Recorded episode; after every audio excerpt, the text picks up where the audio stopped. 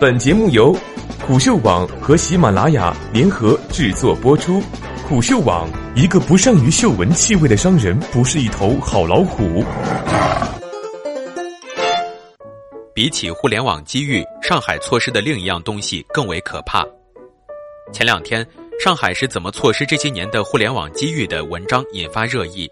该文作者表达了一种担忧，因错过互联网经济大潮，为上海经济的前景感到担忧。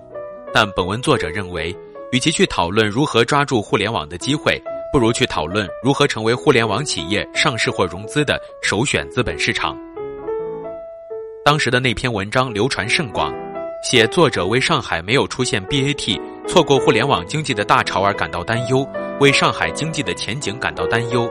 这种担忧确实存在在一部分人群中，但我认为，既要看到上海确实没有出现互联网巨头。政策在这个方面需要引起足够重视，又不要妄自菲薄，忽略上海在其他方面所取得的成绩。在讨论为什么上海错过一波互联网机遇时，我在微博上写道：“上海国有企业收入占全国地方国资的六分之一，利润占四分之一，资产占五分之一。上海跨国公司虽然很发达，但实际上也是一个国企文化特别重的地方，这一点跟深圳很不一样。”这也许能解释为什么上海这几年没能抓住互联网的机遇吧。互联网既不是跨国公司，也不是靠国企搞起来的，完全是民营企业在风投的支持下起来的。其实上海也没必要一定要抓住互联网风口。没听过纽约、芝加哥的人分析为啥比不上硅谷要抓住互联网机遇的？上海摆正位置做金融中心就好。现在的问题是金融中心没有做得足够好。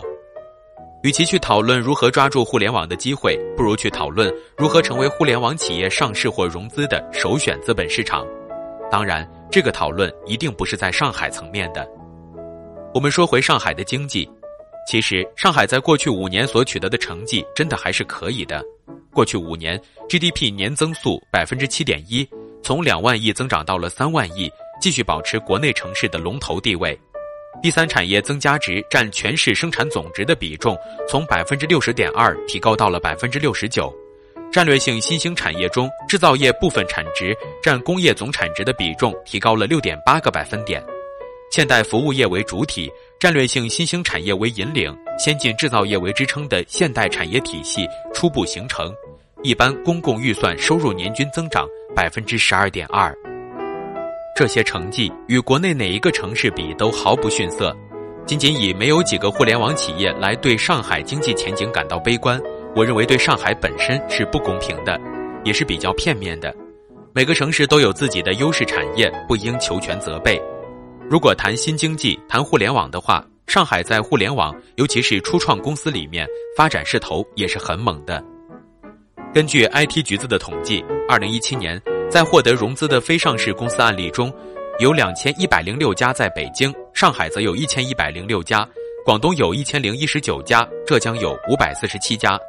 上海的各种重创空间也已经超过五百家，是五年前的五倍。这个数据也就说明了，上海在创新创业方面环境很好，创业融资也非常活跃。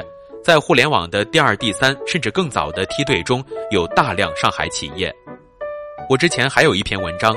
从二零一七年 A 股 IPO 公司数量看中国各城市经济发展，也提到，二零一七年 IPO 的公司数量，深圳有四十家，上海有三十八家，杭州和北京分别有二十六家和二十五家，位列第三和第四。上海在企业上市融资方面活力也是相当的强劲。如果谈未来、谈科研的话，上海的优势也非常明显。官方统计，中国三分之一的顶尖科研成果来自上海。二零一六年。上海科研人员共计在国际顶级学术期刊《科学》《自然》和《细胞》上发表论文三十九篇，占中国论文总数的三分之一。另有超过三分之一国家高水平科技奖项花落上海。此外，中国三分之一的一类新药由上海研发创制。上海在先进制造、集成电路、软件和信息服务、医疗健康三个领域是国内最先进的城市。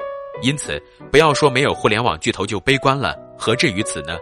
我还开玩笑的说：“你看，最近甚至已经掌握灵长类动物的克隆技术了，厉害吧？”上海的优势产业发展的如何，确实不用讲太多，成绩自在人心。在互联网方面的发展，只要大家用心看，就会发现上海早就奋起直追，绝对不是忽视这个领域，甚至是落后。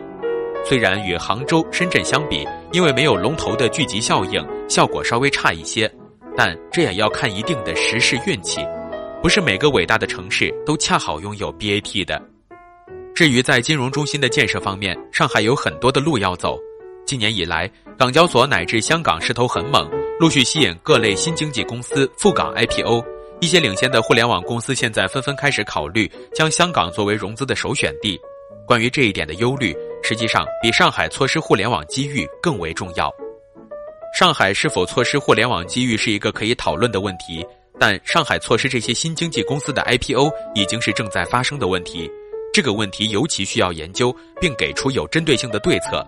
否则，如果一个国家的龙头企业不在你这个城市交易所上市，那这个城市还能叫做金融中心吗？金融中心是上海的立命之本，而这才是最值得思考与讨论的。